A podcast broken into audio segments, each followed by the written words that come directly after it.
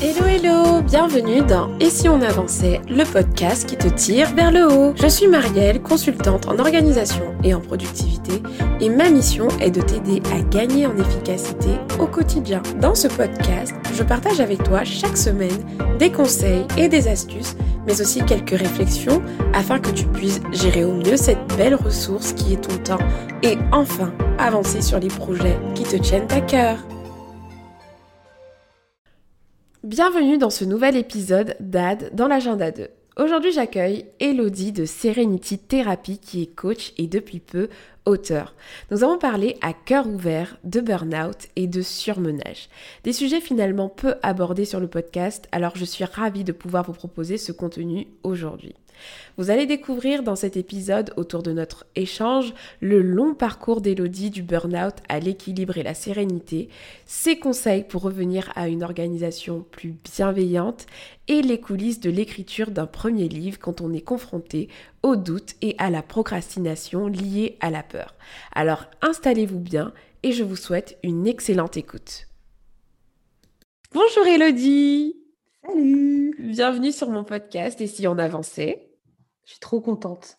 Moi aussi, je suis trop contente. En plus, on va en parler, mais euh, cette interview euh, arrive à un moment spécial de ta vie où tu es en train de vivre quelque chose de dingue quand même. Je pense que c'est une belle expérience dans la vie d'un entrepreneur, donc on en parlera. Donc, je suis trop contente du timing et je suis trop contente de t'avoir parce que j'ai, pour le moment, pas encore eu en fait d'invité avec euh, une histoire qui parlera en fait d'une thématique qui concerne l'organisation finalement, mais pas, je l'ai jamais abordé sous cet angle et donc j'ai trop hâte de le faire avec toi. sur Ici on avançait, j'ai pris euh, l'habitude en fait de présenter mes invités.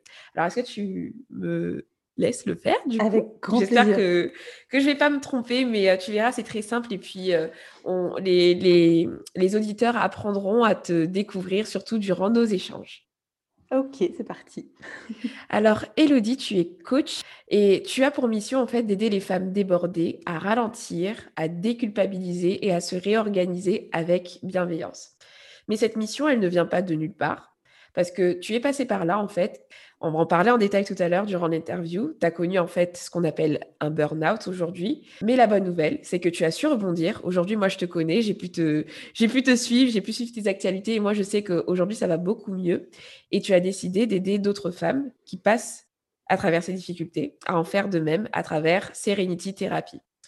Et la grande nouveauté pour toi, du coup, cette année, c'est que tu deviens auteur Madame, Madame devient auteur le 8 avril, donc au moment où sortira cet épisode, ce sera le lendemain normalement, bah, sortira ton livre 50 exercices pour arrêter de se sacrifier, alléger sa charge mentale et prendre soin de soi aux éditions Erol en plus, c'est la grande classe. En tout cas, un très joli projet dont j'ai hâte également d'échanger avec toi. Et je pense que j'ai tout dit en tout cas euh, dans les grandes lignes. Est-ce que euh, est-ce que c'est bon? Est-ce que tu penses qu'il euh, faut rajouter quelque chose? Non, c'est exactement ça. yes. bah, bah, voilà, en fait, c'est pour ça que j'étais ravie de, de t'accueillir parce que moi, j'ai j'ai connu un peu d'épuisement professionnel, tu vois, mais mmh je pense pas que j'étais proche du burn-out. Mais je crois que parmi les auditeurs, j'ai déjà eu des échanges avec des, auditeurs du podcast qui ont cette phase de surmenage, tu vois, et je pense que ce sera très intéressant d'avoir ton retour d'expérience. Je sais que tu aimes partager bah, cette histoire sans filtre, et en plus, du coup, vu que c'est ton métier aujourd'hui, je pense que tu vas avoir plein de choses intéressantes à nous partager, et donc j'ai hâte d'échanger avec toi, vraiment, Elodie. Eh ben, moi, j'ai hâte d'en parler. C'est un sujet qui me tient beaucoup à cœur, forcément. Alors, qu'est-ce que tu faisais en 2014 Puisque 2014, c'est un peu l'année du déclic pour toi. Euh, qu'est-ce que tu faisais en 2014 en fait? Tu étais salarié Non, j'étais déjà à mon compte en fait. Moi, je, suis à mon compte depuis 2011, mais je faisais pas du tout le même métier. Euh, en fait, j'avais une, une, société de production de vidéos euh, pour Internet. Donc voilà, rien à voir. Ah ouais, rien à voir. Et puis en plus, même le, domaine encore moins à voir, puisque j'étais dans un domaine, j'étais dans l'humour et le spectacle vivant. J'étais associée à un humoriste. Donc en fait, voilà, j'ai ma société de production et j'étais gérante, directrice de prod, enfin je faisais plein de trucs. C'était passionnant, hein, j'ai vécu plein de trucs incroyables, mais bah, je, me suis, je me suis complètement épuisée. C'est même plus. Enfin, voilà, c'est suite à ça. Donc pendant cette période-là où j'ai fait un burn-out. Tu as, eu ce, burn-out pendant que tu étais euh, entrepreneur finalement? Parce que moi, j'étais persuadée que c'était pendant que tu étais salarié. Waouh Donc, du coup, ça change complètement euh, la, directive parce qu'on n'en parle pas souvent justement euh, du burn-out. Parce que le burn-out, je trouve qu'on en parle beaucoup pour les salariés. Oui. Et l'entrepreneur un peu moins. Donc, euh, tu vois, là, je suis en train de me dire que c'est encore plus intéressant. Alors, du coup, en 2014, qu'est-ce qui déclenche finalement euh, cette pagaille? Parce que tu m'as dit que tu as commencé en 2011. Donc, j'imagine que, bah, voilà, il s'est passé plein de choses.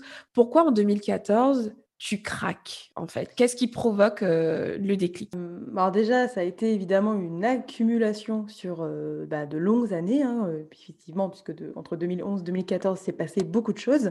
Et bah, en fait, le craquage a eu lieu physiquement, parce que dans ma tête, je craquais un peu depuis, je crois, un an, un an et demi. Déjà, ça, faisait déjà un an, un an et demi que je me disais, il faudrait que j'arrête, parce que je sens que ça va plus du tout. Mais j'avais plein, plein de mes croyances qui m'empêchaient de le faire. Et donc finalement, c'est mon corps qui m'a arrêté. je me suis réveillée un matin avec une barre, enfin l'impression d'avoir une barre de métal dans la poitrine qui m'appuyait. Wow. J'avais ouais, très mal, très mal. Quand je respirais, c'était pire. et donc j'avais été prendre une douche pour voir si ça allait passer et ça passait pas. Et donc je suis allée, j'ai filé chez le médecin qui a un petit peu eu peur pour moi en fait. Elle s'est demandé si c'était pas cardiaque ou, quoi. Donc j'ai été faire un électrocardiogramme dans la foulée aussi. Et donc elle a rien vu. Elle m'a dit bah la bonne nouvelle c'est que votre cœur va bien, la mauvaise c'est que c'est votre stress et que ça devrait pas vous mettre dans cet état-là. Donc il va falloir ralentir parce qu'après c'est c'est certainement la grosse la grosse tuile à 30 ans quoi. Et j'avais, euh, je sais plus, 27 ans, quelque chose comme ça. Donc, euh, waouh, je me suis eu un petit coup de pression. ok. Donc finalement, ça s'est ressenti physiquement avant tout, quoi. Bah, parce que je n'écoutais pas ma tête. Donc, en fait, c'est mon corps qui m'a arrêté. Et est-ce que tu penses qu'il y a eu un événement particulièrement cette année-là qui a provoqué un trop-plein Tu sais, quelque chose, euh, est-ce que ton activité, elle avait augmenté? Est-ce que justement, au contraire, ça générait du stress chez toi? Parce que je sais pas, il y avait un manque, tu n'étais pas sereine vers l'avenir, tu vois? Qu'est-ce qui provoquait finalement ce stress chez toi? Est-ce que c'était toi qui te mettais trop de pression ou la pression était réelle euh, concrètement, tu vois? Il y avait il y avait les deux en fait. Euh, moi, depuis que j'avais ce que j'avais pas été gérante dès le départ, au tout début, en 2011, j'ai commencé en freelance, donc je travaillais toute seule et c'était en 2012 où je me suis associée avec deux autres personnes. J'ai été nommée à la gérance et donc je me suis mis toutes les responsabilités sur le dos parce que j'étais gérante et donc j'avais toutes ces responsabilités-là. J'avais un problème de communication avec mes associés mmh. et en fait, ils prenaient une direction qui n'était pas celle que je voulais qu'on prenne euh, qui me semblait dangereuse pour l'entreprise, etc. Et donc, oui, il y avait des événements en fait internes qui étaient hyper stressants. Et, euh, et moi qui me disais, je ne peux pas lâcher parce que euh, je suis bah, en charge de cette société s'il arrive des, des malheurs, voilà, en tant que gérante. Mmh. Donc, j'avais, oui, cette grosse pression sur les épaules d'être responsable et en même temps, cette, ce côté, tout m'échappe, je ne maîtrise plus rien dans l'avenir de cette société, qui, puisque mes deux associés étaient bah, en fait, ils étaient en majorité d'accord pour que quelque chose dont moi, je n'étais pas d'accord. Mmh et donc, je me retrouvais ben, coincée à devoir suivre leur, leur choix, alors que je savais que ça mettrait en péril la société. Donc, j'avais beaucoup de stress, en plus des responsabilités. Et je, je ne voulais pas, en tout cas dans mes croyances, je me disais, je ne peux, pas, je peux pas lâcher en fait le navire parce que je me sentais trop responsable de, des choses et je n'osais pas partir alors que j'en avais envie depuis voilà, un an, un an et demi. Donc ça a été un trop plein, plus plein d'événements internes qui, qui ont fait ce débordement. Après avoir consulté ton médecin, qu'est-ce que tu décides de faire en fait? Quel est ton premier pas? Genre, tu réalises que tu stresses tellement que tu somatises finalement, que, mmh. que, que, ton corps te le fait comprendre. Quelle est la première chose que tu as décidé de mettre en place après avoir constaté ça? Bah, honnêtement, ça n'a pas été, super immédiat. dans ma façon de penser à l'époque, j'étais plus dans la victimisation de ce qui m'arrivait, tu vois? Où je me disais, «Bah, voilà ce qui arrive puisque, rien ne se passe comme je voulais» et cetera et en fait, je suis allée travailler malgré tout d'ailleurs. Je suis allée au bureau, je me suis rendue au bureau. j'en ai parlé parce qu'à l'époque, j'avais une assistante, de production, j'en ai parlé avec elle et elle me disait: «Mais rentre chez toi». Et je lui dis: «Ouais, mais non, je peux pas abandonner le navire». J'ai l'impression déjà d'être toute seule, à tenir, la barque que les autres ont lâché. Donc, au début, ça n'a pas été immédiat, en fait. je me suis, je me suis toutefois accordée, mais c'est tombé, ça n'avait pas de rapport. J'ai un week-end, où je suis sortie un peu de de chez moi et je me suis reposée, mais c'était pas en rapport avec ça. suite à ça, en fait, j'ai commencé à vouloir ralentir, mais honnêtement, je n'y arrivais pas vraiment. À l'époque, tu travaillais, beaucoup du coup, tu travaillais combien d'heures par semaine environ, dis-moi? Ah, je le week-end, je travaillais pas trop puisque j'avais des bureaux et en fait, ça mine de rien, ça m'aidait vachement à dissocier. Alors ça m'arrivait de gérer des urgences en week-end, mais honnêtement, je travaillais moins le week-end qu'aujourd'hui. Parce qu'aujourd'hui, comme je suis chez moi et tout, c'est ça va dans la continuité honnêtement. Mais par contre, je le fais vraiment absolument sans pression et par désir, plus que par contrainte comme à l'époque. déjà, ça change pas mal, la façon de d'aborder les choses. Mais après, au niveau des heures, non, je ne les, comptais pas. Mais je faisais des.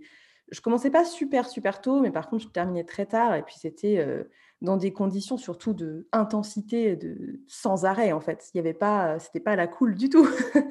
et, même quand il n'y avait pas de quoi se stresser, je me stressais pour autre chose. Enfin, voilà, c'était. et c'est aussi d'ailleurs comme ça que, avec du recul, j'ai su que j'avais fait un burn-out parce que sur le moment, je ne savais pas vraiment c'est que je me suis rendu compte que j'étais de moins en moins résistante au stress, que de plus en plus de choses me stressaient, de plus en plus vite, que voilà, même sur mon humeur et tout, je l'avais, je l'avais ressenti que j'étais en train de glisser. Quoi.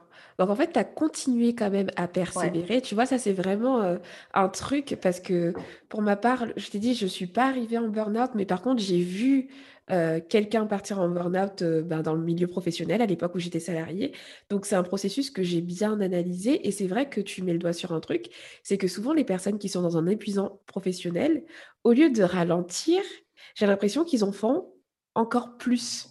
T'acharnes parce qu'en fait, il y a cette croyance qui dit que tu fais un burn-out, donc tu n'as pas les épaules, donc tu n'es pas assez fort. Tu vois ce que je veux dire? Donc ça, tu mmh. dis non, moi je veux pas donner raison après, bon, il y avait aussi le fait de gérer les regards des autres, effectivement, qui à l'époque, moi, m'importait plus qu'aujourd'hui. Mais ce côté, je ne veux pas avoir l'air d'une faible, donc je ne cède pas à mon mental. Voilà. Alors qu'aujourd'hui, je fais tout l'inverse. Non, mais aujourd'hui, on va voir que de toute façon, c'est complètement autre chose et heureusement.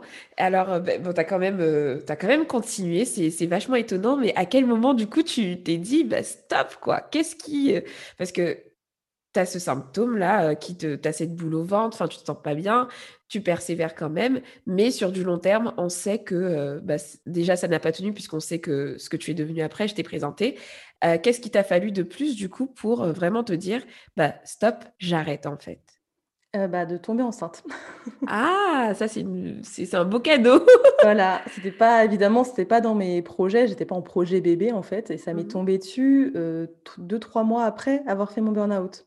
D'accord. voilà. Et du coup, c'est vraiment ma grossesse où je me suis dit, non, là, là, il en va de l'enjeu de la santé de quelqu'un d'autre que moi et de mon bébé, en fait. Donc là, là, j'ai su prendre les mesures. Mais si tu veux, j'avais pas assez de, je pense, avec du recul, j'avais pas assez d'estime pour moi pour me dire que je devais préserver ma santé. Et par contre, qu'il s'agit du bébé, c'était autre chose. Il a fallu que tu aies une autre responsabilité, en fait, à un petit être en toi pour te dire, bah, en fait, ouais, ma vie, ma santé en vaut la peine, quoi. Oui, c'est fou comme on peut se faire passer parfois, complètement, en dernier, mmh. sachant qu'en plus tu es ton outil aussi de travail. Tu aurais pu te dire si ton travail est si important pour toi, il faut que à aucun moment ça t'a effleuré l'esprit, par exemple, de te dire, bah, que quand même ta santé, si tu voulais vraiment que ton business fonctionne et que tu voulais vraiment que ça aille bien, bah, qu'il fallait, quand même t'en occuper, t'en préoccuper tu vois, est-ce que quand même, à des moments, tu t'es dit que faut que je m'occupe de moi ou jamais ça t'a effleuré euh, l'esprit? Tu étais tellement focus que. Ouais, je me suis dit, je peux pas lâcher, je peux pas lâcher, je peux pas lâcher. Et je m'autorisais pas à lâcher, en fait. Et euh, d'ailleurs, quand j'échange avec certaines femmes, c'est ce qu'elles me disent, même pas forcément d'un point de vue professionnel, mais côté, si je tombe malade aujourd'hui, il y a tout qui s'écroule, je gère tout. Mmh. Et, et, ça aurait été le cas d'ailleurs, moi, si j'étais tombée euh, malade, et dans ma tête, je me disais, non, tu t'autorises pas, jamais tu tombes malade, point barre. Et je tombais pas malade d'ailleurs. Mais par contre, oui, j'abîmais ma santé. Ok, ok, c'est fou, c'est dingue. Donc, euh, tu as cette nouvelle, tu tombes enceinte, c'était pas prévu. Mais moi, je ne crois pas au hasard. Je pense que c'était c'était ce qu'il te fallait à ce moment-là et je trouve ça beau. Donc, tu tombes enceinte et, et du coup, tu décides de t'arrêter parce que ta grossesse se passe plutôt bien.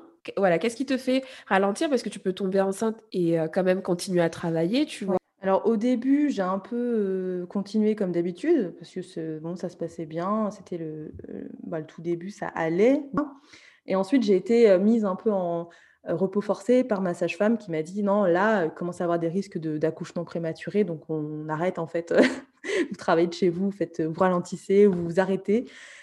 Et donc, par la force des choses, je me suis arrêtée. Et je me suis mise à travailler de chez moi en, en, faisant de moins en moins et en justement un peu lâchant prise sur ce qui se passait dans ma société parce que d'un coup, c'était devenu vachement moins important pour moi. je m'étais dit, tant pis, en fait, si, ça se casse la figure, de toute façon, c'est pas ça l'important. Voilà, j'avais changé de perspective. Et finalement, pendant que je me suis un peu arrêtée là où j'avais ralenti, bah, j'ai décidé que pendant mon congé maternité, parce que j'ai quand même le droit à un congé maternité en tant qu'entrepreneur, et je me suis dit, je profite de mon arrêt maladie, enfin maladie, maternité, pardon, pour dire, je ne reviens pas. En fait, voilà, je, puisque là, je, suis off, je suis chez moi et que je n'ai rien à faire à pas prendre soin de moi et de, ce bébé qui va, qui va arriver, ben, en fait, j'en profite et je reviens jamais parce que c'est pas la vie que je veux pour lui.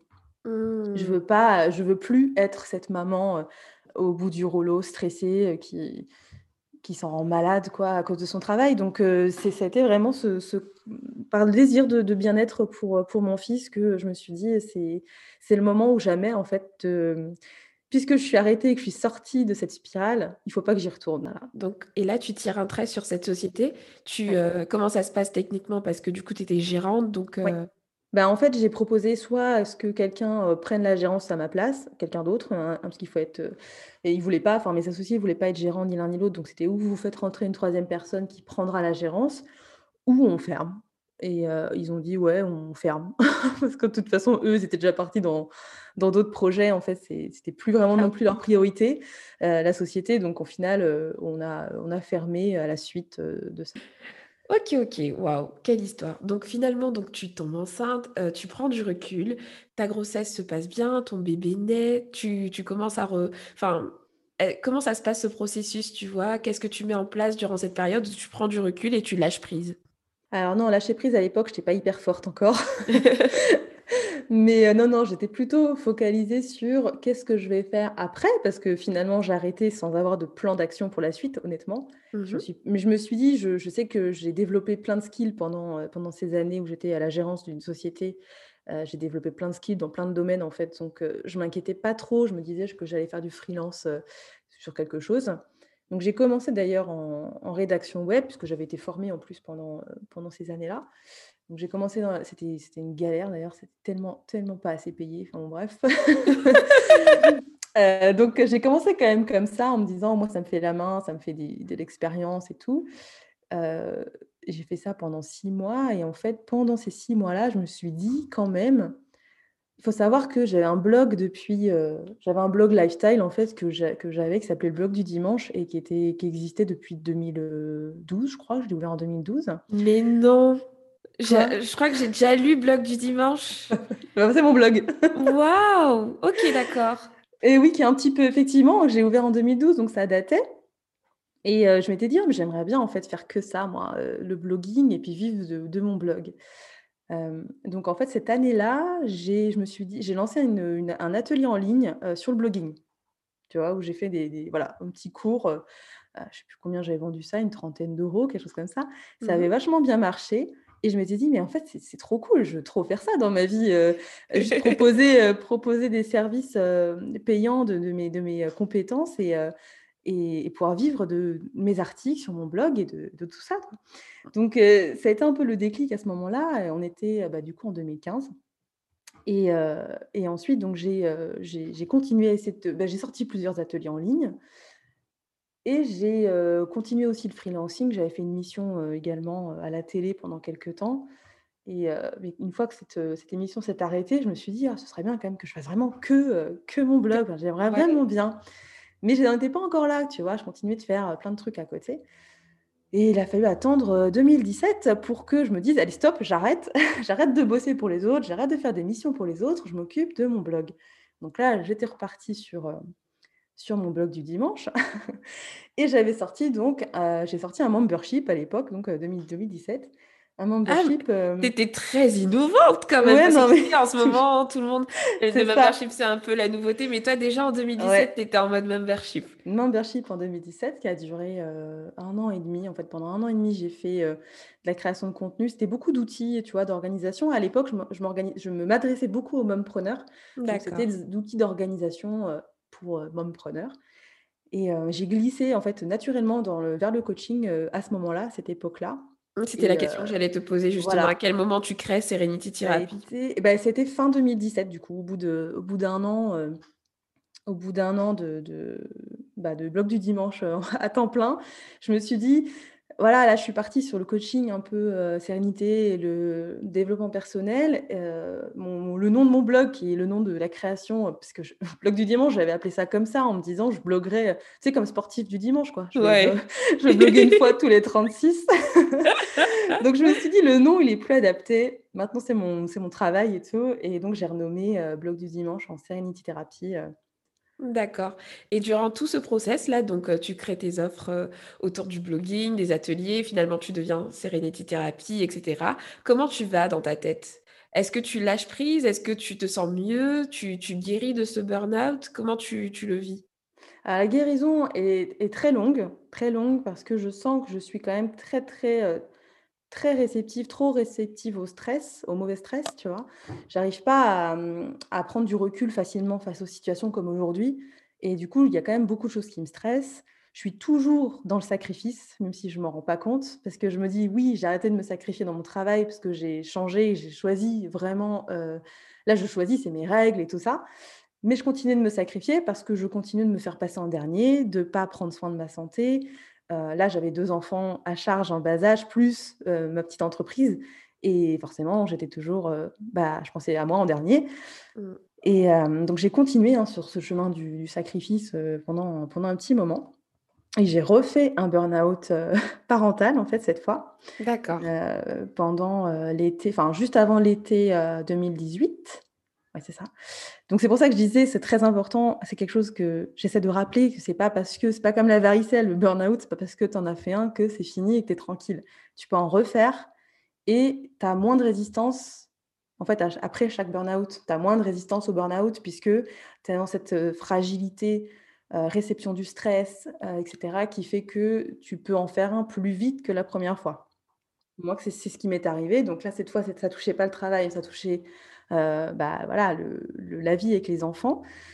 Et euh, plus d'autres choses, bien sûr, il n'y avait pas que ça. Mais, euh, mmh. et, en fait, cet été-là, j'ai pris la décision de me séparer du père de mes enfants et de recommencer. Après, j'ai aussi beaucoup travaillé, j'ai beaucoup, beaucoup travaillé sur moi. Ouais. voilà, j'ai fait un énorme travail sur, sur moi, mais c'est vrai que ça a été le moment où je me suis sentie libre de pouvoir faire les choses ben, comme je voulais le faire, en fait, en me disant, je, me, je n'ai plus de, de personne extérieure qui va m'empêcher de vivre ma vie, en fait.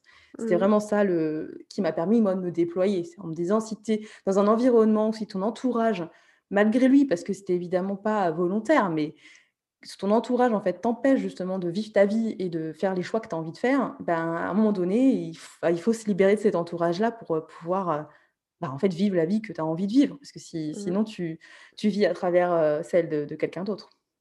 Waouh. Ok, ok. Bah, merci déjà pour, pour, pour, pour, cette histoire, tu vois. Moi. Et, et, du coup, je suis ravie d'entendre ton histoire puisque je ne la connaissais pas du tout, en tout cas, de ce point de vue-là. Et en termes d'outils, puisque je sais que les auditeurs aiment vraiment les outils concrets, tu sais. si tu et, et, du coup, si tu devais, tu vois, quelqu'un qui, qui traverse un burn-out, qui est dans la phase où justement elle se rend compte qu'elle est un peu surmenée, cette personne se rend compte qu'elle est surmenée, que, qu'elle se retrouve même peut-être dans ton histoire, tu vois. quel outil tu lui conseillerais Tu vois, peut-être des questions à se poser. Voilà, par quoi tu lui conseillerais de commencer? Alors, en fait, ce qui est délicat dans, ces moments-là, c'est qu'on est tellement, on a tellement plein la tête et on est tellement fatigué que je ne vais pas commencer par leur donner du travail de questions sur soi, en fait, parce que clairement, il n'y a pas le recul, il n'y a pas la clarté pour le faire. Donc en général, je propose deux choses. C'est soit, mais c'est pas ça paraît simple, mais ça l'est pas tellement. C'est soit je leur dis, écoute, ton, ton exercice du jour, ça va être de te servir une boisson chaude et de la déguster dans le calme et sans écran, sans être sur ton téléphone, sur les réseaux sociaux. Si jamais tu sens que tu perds un peu les pédales dans tes pensées, parce que du coup, tu vas entendre vachement tes pensées, contrairement à d'habitude, eh bien tu prends un carnet et tu écris tout ce qui te passe par la tête. Ça, c'est vraiment l'outil quand on a trop dans la tête, moi, c'est le truc que je dis tout le temps, c'est tu ouvres un carnet et t'écris. Et t'écris pendant 10 minutes, par contre, t'écris pas moins que ça, parce que si t'écris juste euh, ce qu'il y a en surface, ça suffira pas. Il faut que tu creuses, il faut lâcher les choses. Donc, mmh. écris sans te censurer pendant 10 minutes. Lâche tout ce que tu as à lâcher et déjà, tu verras plus clair. Et tu auras mmh. certainement des réponses à des questions. Mmh. Moi, c'est vrai qu'en fait, je me rends compte que ce qui. Euh, on parlait de croyances et tout, tu vois, moi, je suis croyante.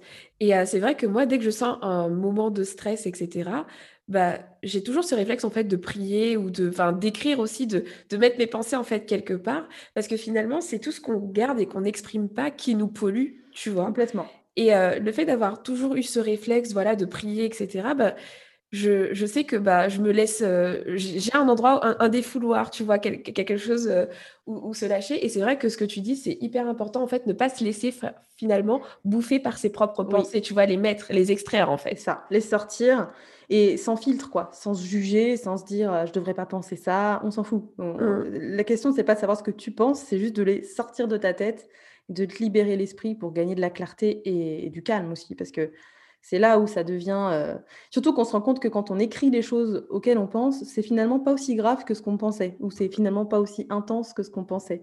Mmh. C'est très important de le faire euh, régulièrement. Et petite astuce aussi, puisque j'ai déjà une cliente qui me disait qu'elle n'arrivait pas à écrire, tu vois. Mais dans mmh. ce cas, les audios aussi, c'est pas mal. Quand on est, euh, il y a des personnes qui sont, euh, qui sont plus à l'aise, euh, tu sais, qui n'aiment pas écrire et tout, bah, même faire un audio, ça peut être une solution. Moi, ça m'arrive aussi quand j'ai pas de carnet sous la main. Des fois, j'ai besoin que ça sorte.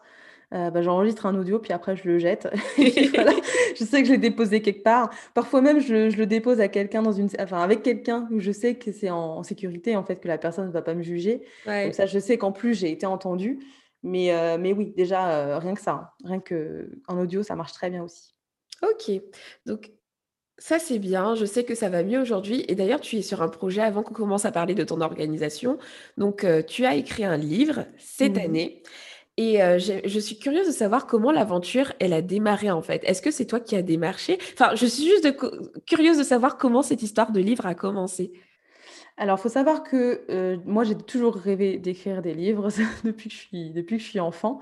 Et, et en fait, c'était donc l'année dernière, hein, la genèse de, de, ce livre, où je me suis dit, j'aimerais bien, parce que j'étais dans cette démarche justement d'aider les femmes à sortir du sacrifice, je me disais, j'aimerais bien écrire un, guide, euh, un guide pratique avec, euh, en gros, qui reprend un peu ce que je fais en coaching, mais dans un livre, euh, en simplifié ou voilà, en moins, un peu moins poussé forcément, mais disons, voilà, un petit guide écrit que j'aurais pu faire en, e-book. Mais j'avais une idée précise parce que je connaissais, je connaissais la collection, une collection de chez Erol qui est, tu sais, 21 jours pour trois petits points. Oui, oui, oui. Et en fait, à la base, moi, je voulais, j'ai, si tu veux, j'ai écrit un, petit synopsis que j'ai envoyé à Erol en disant 21 jours pour arrêter de se sacrifier. Et, euh, donc, j'ai eu un retour suite à, cette proposition de la maison. Elle m'a dit Ah oui, on adore le thème. Par contre, on aimerait bien le transposer dans une autre collection qui est euh, les 50 exercices pour. Donc, je me suis dit Bah, carrément, ça fait plus d'exercices. Donc, euh, c'est cool. Donc, c'est toi qui as. qui, qui, Mais waouh, mais je suis trop contente parce que tu vois, j'aime bien encourager les gens à oser. Parce que des fois, on attend trop que les choses nous tombent dessus, tu vois. Et c'est sur ça, hein. j'espérais vraiment, j'ai fait exprès de ne pas te demander avant, puisque j'avais hâte de savoir. Et moi, j'espérais vraiment que tu me dises que c'était toi qui, qui, avait envoyé, qui avait fait le premier pas, en fait. Et, je trouve ça génial. Donc, tu as osé et tu as envoyé ton synopsis. Il faut jamais attendre que les, les choses, surtout quand c'est nos rêves, il faut jamais attendre que ça nous tombe dessus. C'est exactement comme pour les, euh, bah voilà, les invitations dans des épisodes de podcast c'est bien quand ça nous tombe dessus comme ça, mais si on veut vraiment faire partie d'un podcast, eh ben, il faut aller demander en fait. Et les livres, c'est enfin voilà, hein, écrire un livre ou n'importe quelle autre chose, si tu n'es pas dans l'action et que tu es dans l'attente, bah, il y a des chances que ça t'arrive jamais. Et c'est pas. Euh, je sais que, par exemple, pour les livres, il y a ce côté un peu prestigieux de on vient te chercher, c'est cool et tout. Et moi, je me, mais je me suis dit, évidemment, si un jour quelqu'un vient me chercher pour que j'écrive un livre, c'est excellent, mais est-ce que j'ai envie d'attendre tout ce temps parce que je ne sais pas si ça arrivera, ou est-ce que j'ai envie de, publier un livre et donc je vais proposer des idées. Bah voilà, j'ai proposé des idées. et ça a été euh, Ça a été fructueux, en plus j'ai de la chance parce que j'aurais pu aussi ramer pas mal. Euh, j'avais jamais fait ça, hein, j'avais jamais proposé encore en maison d'édition des idées. Et je sais qu'il y a plein d'auteurs qui sont obligés de le faire plein de fois sur plein ou à plein de maisons d'édition ou sur plein de sujets avant d'être d'être euh, validé. Moi, j'ai eu cette chance que ça arrive du premier coup, mais même si ça n'arrivait pas du premier coup, il faut persévérer parce que c'est peut-être juste pas la bonne maison d'édition, ou c'est peut-être juste un angle différent d'un livre qu'il faut, qu'il faut approcher. quoi.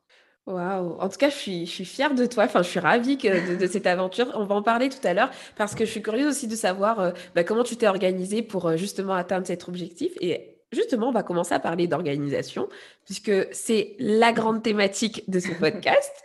Euh, parle-moi de ton rapport à l'organisation qui, je pense, a vraiment évolué du coup avec euh, cette histoire. Et justement, j'aimerais quand même savoir si euh, on va mettre de côté ton burn-out, juste de savoir en fait si de base tu es quelqu'un quand même qui a une appétence pour l'organisation ou pas du tout? Oui, et c'est quelque chose justement, j'aime le préciser aussi, c'est qu'on peut être quelqu'un d'organisé et faire un burn-out parce que ce n'est pas Ouais, ça n'a rien à voir. Non, c'est pas incompatible. Parce que moi, j'ai toujours été quelqu'un d'organisé, j'ai toujours aimé ça. En revanche, je n'ai jamais, enfin à l'époque en tout cas, je ne faisais pas les bons choix dans ce que je mettais dans mes, dans mes plannings, tout simplement. Mmh. J'en mettais trop, je mettais trop de choses, enfin, je m'écoutais jamais et du coup, voilà, c'est comme ça plus que tu t'épuises plutôt qu'une question de désorganisation.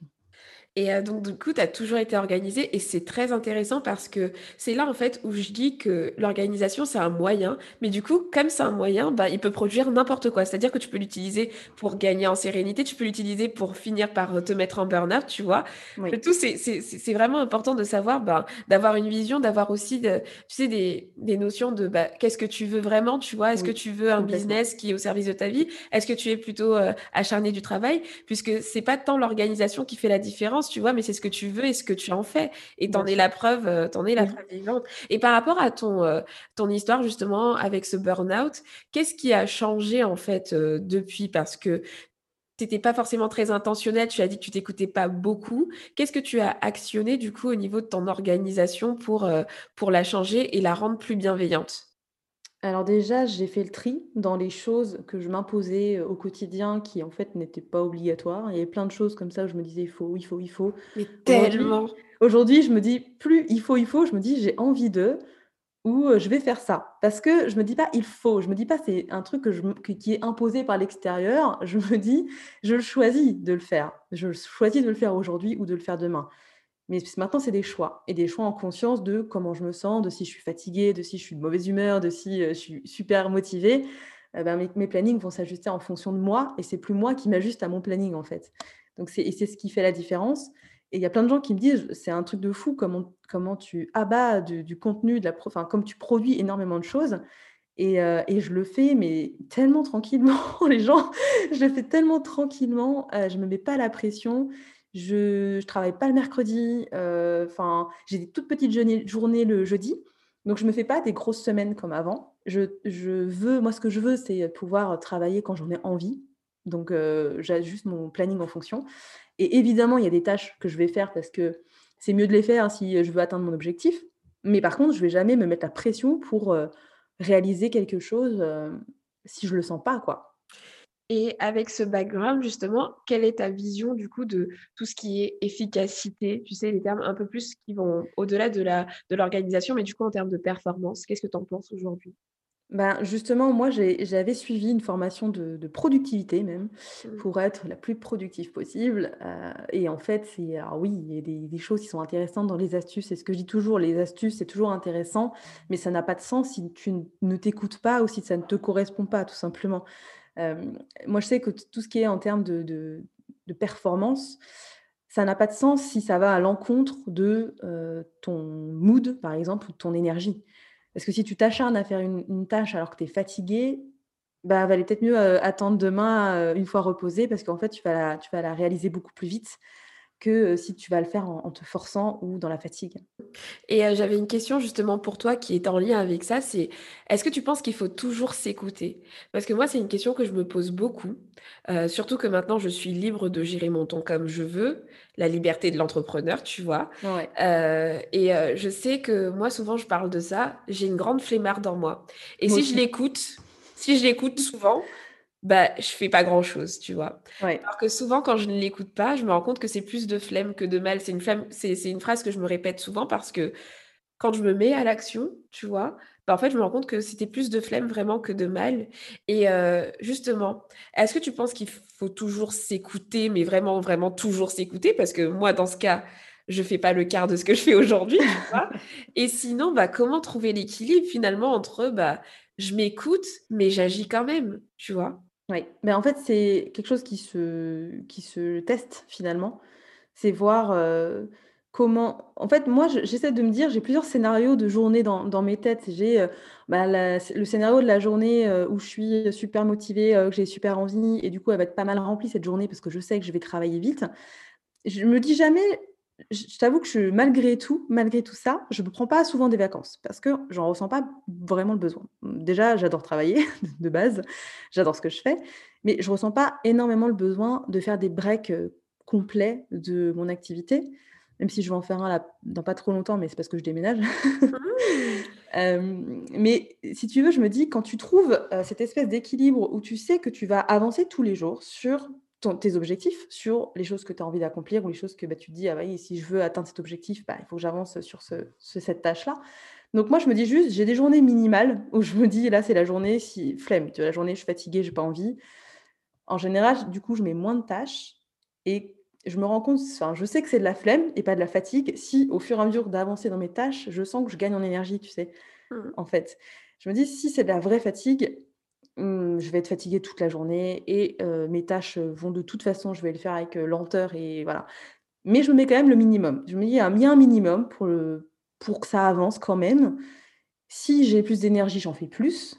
Si je sens que je suis quand même fatiguée, bah, je finis tôt et voilà. C'est vraiment après, c'est une gymnastique de test aussi, hein. Ouais. Là, aujourd'hui, tu as la flexibilité parce que tu es entrepreneur, tu vois?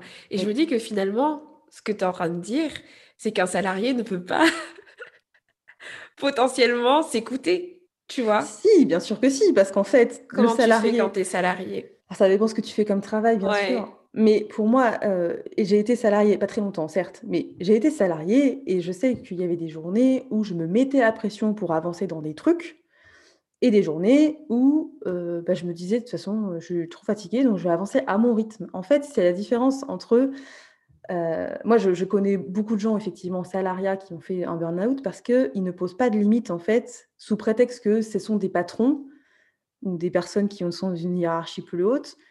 Euh, ils n'osent pas dire non ou ils n'osent pas dire euh, OK, par contre, je ne pourrais pas tenir les temps, là, c'est juste impossible ce que vous me demandez.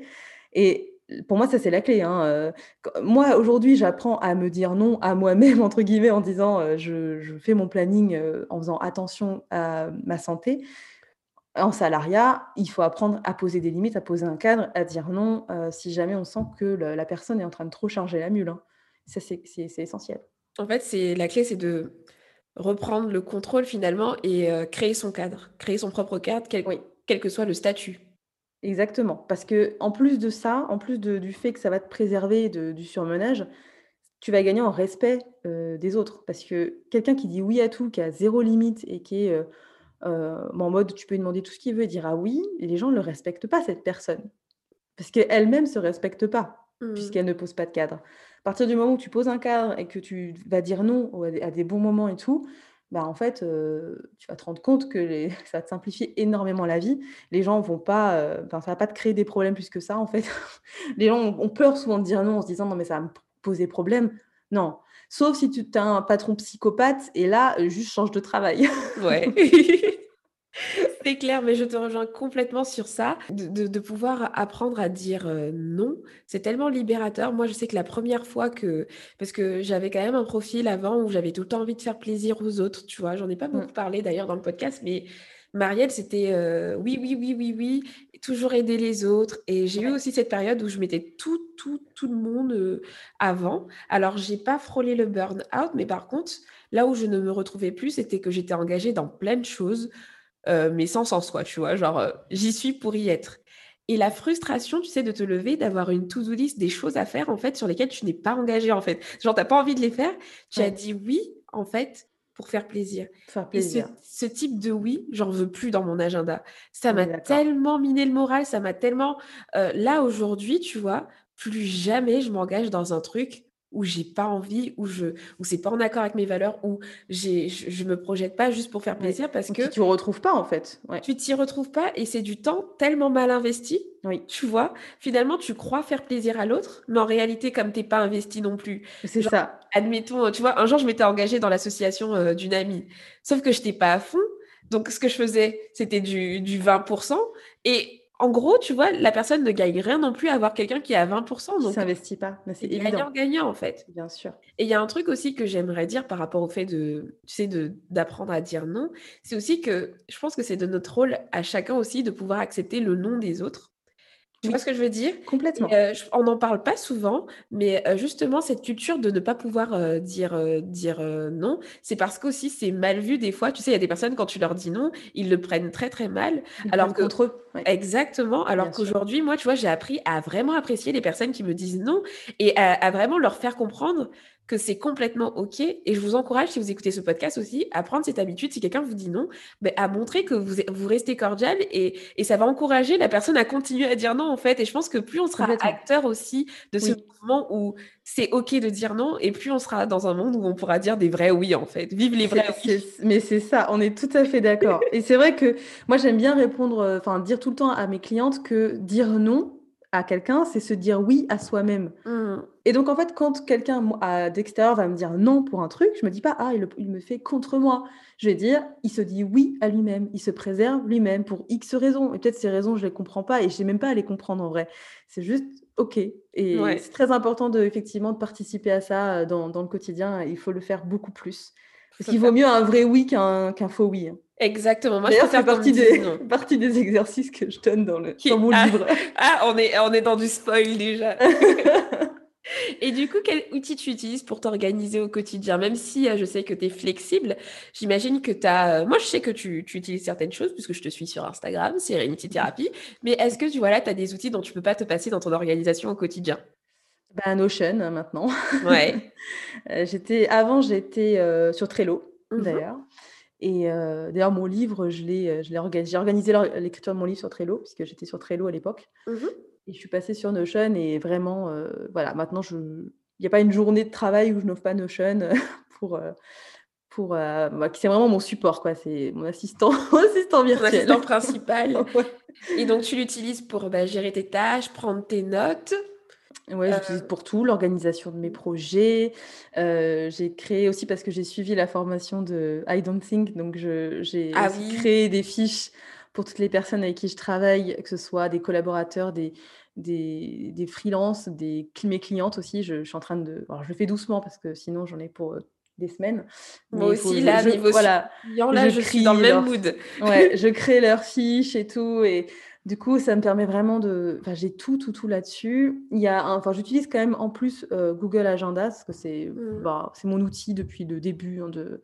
Et j'aime bien parce que ça me permet aussi de, d'automatiser. Moi, je, mon Google Agenda, je dis toujours, c'est mon organisation qui est sur pilote automatique. C'est le truc euh, avec des récurrences et tout. Je sais que hum, c'est super fiable et euh, du coup, ce sont vraiment mes deux outils principaux. Tu vois, j'étais en train de me dire justement, est-ce que tu as des récurrences, sachant que tu écoutes beaucoup ton énergie? Bon, après, je sais que même si c'est planifié, tu n'es pas obligé de respecter à la lettre Exactement ça. Ce, qui, ce qui est écrit. Moi aussi, c'est pareil. Et euh, tu t'accordes quand même de la flexibilité, mais tu as quand même un plan récurrent. Quoi. oui. Ok. J'essaie d'avoir des plages, euh, j'essaie de batcher beaucoup. Mais je le faisais, je le faisais pas tant que ça jusque-là, parce que je suis quelqu'un d'assez euh, assez dispersé. J'aime bien faire plein de trucs. Mais euh, bah, force est de constater que c'est que je suis quand même plus efficace quand je batch. Donc, euh, je me fais juste des créneaux pas trop longs parce que sinon je décroche. je tiens à préciser quand même, les gars, que c'est le deuxième épisode de podcast avec une invitée, là, d'affilée, qui dit que le batching, c'est la vie. Donc, je ne sais pas ce que vous attendez. Il y a un épisode de podcast là-dessus, si vous ne connaissez toujours pas. Il faut batcher. je te repasse la parole. On est d'accord que ça a changé ma productivité. Je, je, produis plus grâce, grâce au batching et donc j'ai des récurrences dans mes plannings de bah, je vais batcher le contenu Instagram, je vais batcher les articles de blog. Et après, effectivement, selon mon énergie, mon envie et tout ça, potentiellement, soit je vais travailler moins longtemps, soit je vais switcher avec un autre truc qui c'est. Euh, c'est aussi l'intérêt d'avoir cette flexibilité euh, d'être à son compte. Hein. Mmh. Mais, euh, mais j'ai par contre quand même un planning. J'essaie de, si tu veux, de pas chaque semaine partir d'une page blanche en me disant qu'est-ce que je fais cette semaine? Parce que sinon, je perds trop d'énergie. Donc, je repars de mon planning qui est quasiment déjà tout fait et je vais ajuster, je vais mettre les rendez-vous ou je vais dire ah non, ça, du coup, il y a une urgence par rapport à tel projet, donc je vais changer. Mais c'est quand même quelque chose qui est calé sinon. Ouais, c'est quand même assez calé. Et euh, je, tu, sais que tu travailles avec des freelances, tu t'en as parlé vite fait là. Tu, tu travailles avec des personnes. Qu'est-ce que tu délègues du coup dans ton business? Alors en ce moment, je, alors j'ai, je mets un peu sur pause quand, euh, quand j'ai pas besoin ou quand euh, j'ai pas le, budget tout simplement. Euh, je délègue en partie des articles de blog. J'aime bien aussi avoir un regard différent et, et, enfin un regard extérieur en fait à, mon à mon entreprise et du coup elle me propose d'autres sujets auxquels j'aurais pas forcément pensé c'est hyper cool et donc elle m'en rédige certains et je, je délègue aussi une partie de mon contenu Instagram je produis tous les, enfin, je crée tous les posts, mais j'ai quelqu'un qui me propose des plannings éditoriaux en fait maintenant, qui me dit tiens, ce serait cool si tu parlais de ça, si tu parlais de ça, puis on en discute et on, ajuste. et ouais, c'est génial. Je te donnerai son contact si tu veux. D'accord. Donc en fait, elle te propose carrément un planning éditorial en fonction de tes objectifs aussi du moment, du coup, j'imagine. Oui. par exemple, là, la promotion de ton livre. Oui. Bah, du coup, on a travaillé ça ensemble. Je lui ai dit voilà, en avril, j'ai mon livre qui sort, j'aimerais bien qu'on en parle euh, plusieurs semaines à l'avance pour un peu teaser. Donc, elle m'a proposé des, idées d'articles, euh, des idées de post Instagram en fonction de ça. Et puis après, on en discute. Euh, s'il y a des choses qui ne vont pas, je lui dis, bah, par contre, ça, je ne pourrais pas le faire parce que ça, en fait, correspond pas à mon livre ou c'est je pourrais pas répondre à cette question-là. Donc, elle va aller changer si, si besoin. Mais euh, voilà, du coup, chaque mois, elle me propose euh, une livraison d'idées de, contenu euh, à mettre par rapport à mes projets du moment ou par rapport juste à quand j'ai pas un projet précis ou un lancement précis. Bah, du coup, vraiment lié à mon activité, sachant qu'avant, elle avait fait un audit de mon compte et elle m'avait proposé une stratégie adaptée. D'accord, c'est assez intéressant, surtout si euh, toi, tu estimes que tu n'as pas de valeur ajoutée. Enfin, voilà, comment tu as arbitré ce que tu déléguais et ce que tu déléguais pas du coup? Parce que tu vois, je suis quand même étonnée, sachant qu'on a parlé, euh, tu nous as dit que tu aimais bien créer du contenu, tu vois, donc je, m'attendais à ce que tu délègues autre chose. Donc, comment tu as choisi en fait euh, ce que tu déléguais et ce que tu déléguais pas finalement? En fait, je me suis dit, j'adore créer du contenu, mais c'est aussi un piège parce que du coup, je, si je m'écoute, je fais que ça. Je fais ça mmh. H24, je vais créer des posts, je vais aller faire des... J'adore ça, mais j'ai commencé par ça en même temps avec les articles de blog et euh, j'aime toujours autant ça. Donc si je m'écoute, je fais que ça et je fais pas le reste. Euh, sachant qu'il y a des choses euh, du, reste, je ne peux pas forcément déléguer ou des choses, en fait, tu sais, qui demanderaient trop de, de, former la personne ou de, tu vois, de moi, de me réorganiser énormément dans, dans les choses qui font qu'aujourd'hui, je ne peux pas avoir cette perte de productivité donc, je choisis quelque chose qui ne euh, me demande pas de former quelqu'un. Donc, j'ai pris une community manager qui c'est déjà, c'est déjà son métier en fait. Donc, elle, elle va me dire, euh, euh, ben, si tu veux, moi, les idées, j'adore créer du contenu, mais avoir les idées, c'est plus dur déjà. Donc, je mmh. me suis dit, bah, si je peux avoir quelqu'un qui me propose des idées, bah, je vais gagner énormément de temps et d'énergie. Euh, en gros, tu as procédé par rapport euh, à tes besoins vraiment, au-delà de euh, l'appétence en fait pour une tâche ou pas. Tu t'es dit, ben moi j'ai du mal à avoir des idées, donc je veux quelqu'un qui me qui me donne des idées, quoi, tout simplement. C'est ça. En fait, je suis arrivée à un moment donné sur mon compte où je me suis dit, j'ai l'impression d'avoir parlé de tout. Et euh, maintenant, je ne sais pas, je sais plus trop comment aborder, quel angle. J'ai pas, j'ai pas ce regard extérieur, en fait. Et avoir un regard extérieur sur ce que j'avais déjà produit et euh, sur ce que je fais d'une manière générale, ça m'a aussi aidé euh, à sortir de ma zone de confort et à aborder des sujets que j'aurais peut-être pas abordés. donc, je, ouais, ce regard extérieur-là, il a été super précieux. Et c'est pareil en, blog, enfin pour les articles de blog, parce que j'adore écrire mes articles de blog. Mais pareil, je me dis, ça prend beaucoup de temps. J'ai pas toujours des idées pour en faire euh, assez régulièrement. Donc, euh, bah, du coup, j'ai délayé cette partie-là, quoi. Ok. Bah, pour terminer la partie organisation, on va parler de comment tu t'es organisé par rapport euh, à la production de ton livre, parce que je sais que c'est un objectif quand même assez ambitieux. Je sais pas trop comment ça se passe, donc ce sera intéressant de, que tu nous expliques, par exemple, comment tu as procédé. Tu as fait le plan d'abord, euh, j'ai commencé par le plan de mon livre puisque j'avais dû de toute façon le rédiger avant même que mon projet soit validé. Puisque quand j'ai pitché moi mon idée de livre, j'ai une éditrice qui m'a dit euh, moi je te suis, j'adore l'idée, j'en ai parlé un peu dans les couloirs, ça a l'air de plaire, mais il faut que ça passe en commission. Donc, il faut que ce soit validé par plusieurs personnes. Donc j'ai dû, moi, rédiger euh, trois exercices de, ce cahier, enfin de ce livre. J'ai dû enregistrer, euh, en, rédiger trois en amont avec le plan complet et un maximum détaillé pour la commission. Et donc après, euh, eux, ils avaient comme ça la matière, ils savaient sur quoi je partais. Et donc, bah, moi, ça m'a... C'était honnêtement presque le travail le plus dur, c'était ça. c'était de mmh. pondre le plan. Ok. Parce que une fois que j'ai mon plan, ça déroule tout seul. Hein, mmh.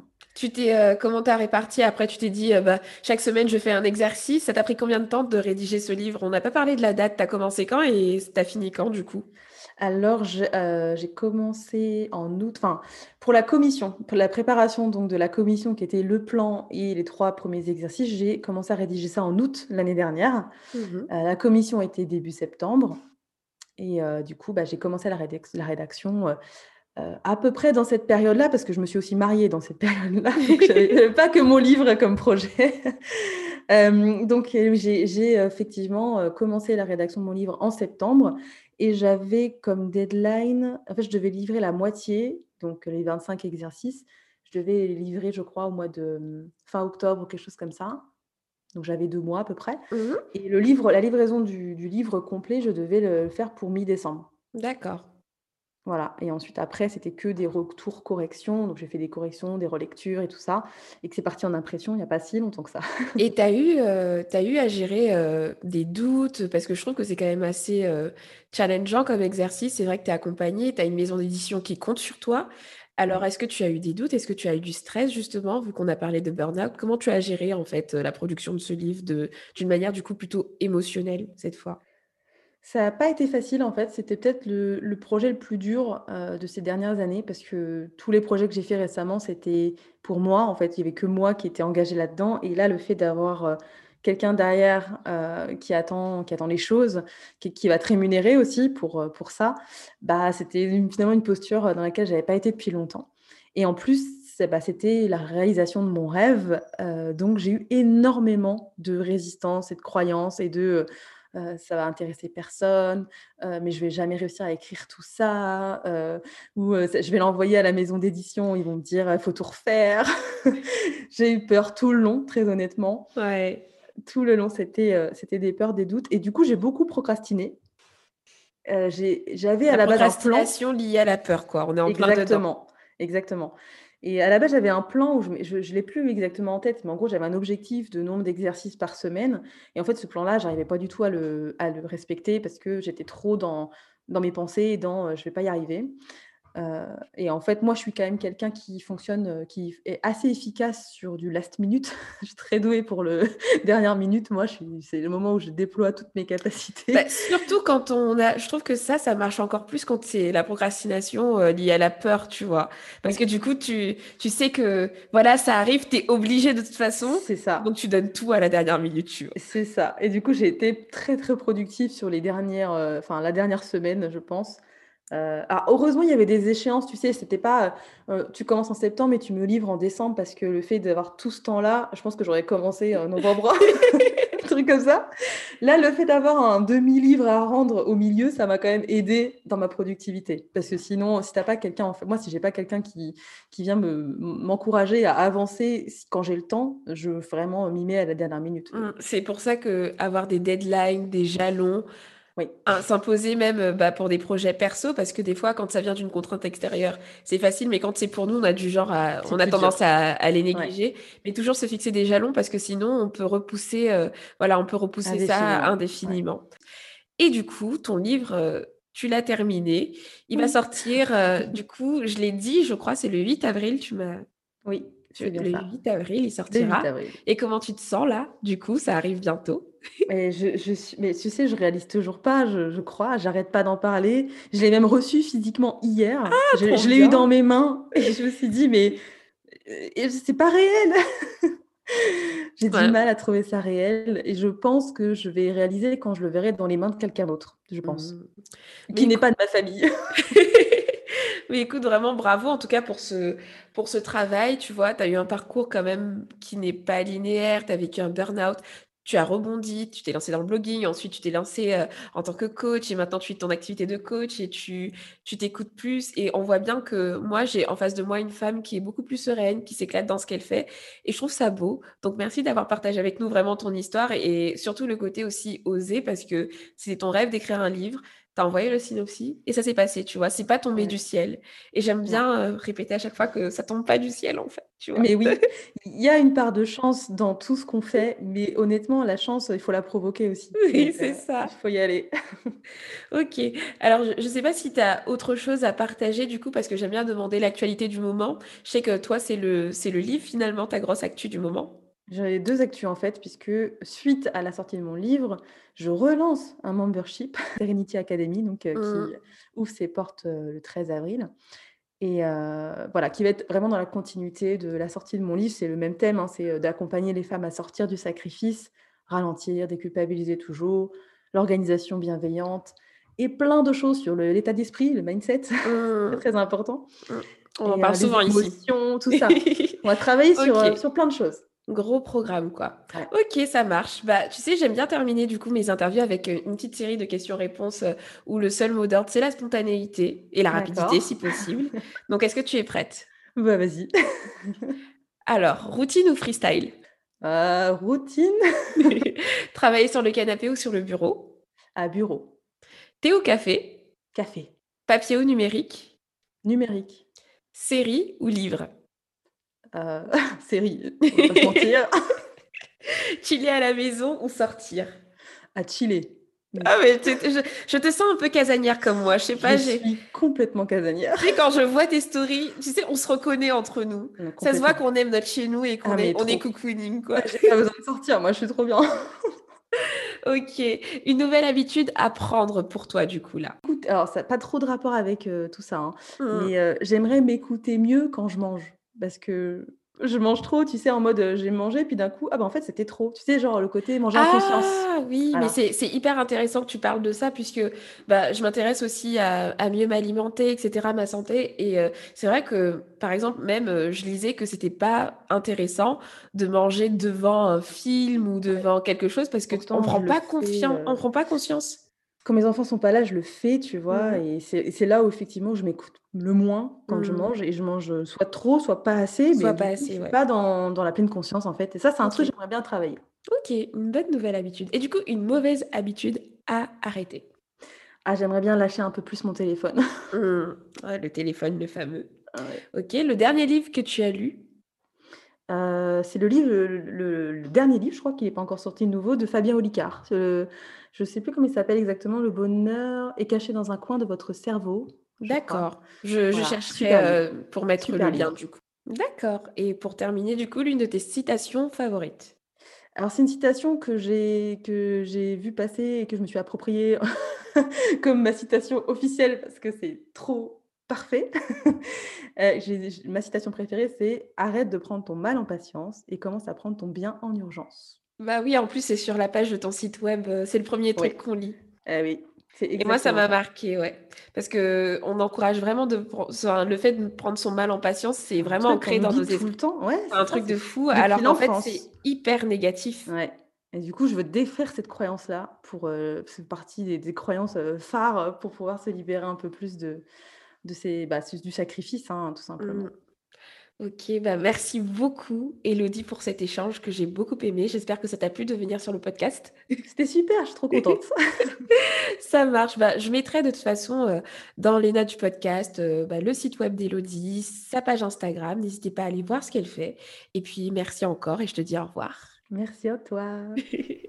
Voilà, mon entretien avec Elodie s'est terminé ici. J'espère vraiment qu'il vous a plu, qu'il vous a encouragé peut-être si vous êtes dans une phase où justement vous vous sentez surmené, ben, à prendre du recul. Voilà, je sais que dans ces phases-là, c'est pas toujours facile en fait d'y voir très très clair et on a vu dans son histoire que ben, elle a beaucoup persévéré dans le mauvais sens. Donc j'espère que ce podcast euh, a fait écho à votre cœur si vous êtes dans cette situation et qui vous aidera justement à euh, trouver des pistes pour euh, dépasser ce stade. En tout cas, merci d'avoir le podcast jusqu'ici vraiment. Euh, si vous avez apprécié l'épisode, n'hésitez pas à le faire savoir en laissant une note notamment sur Apple Podcast et en me partageant voilà votre avis là-dessus. D'ici là en tout cas, prenez soin de vous et je vous donne rendez-vous à un prochain épisode. Ciao ciao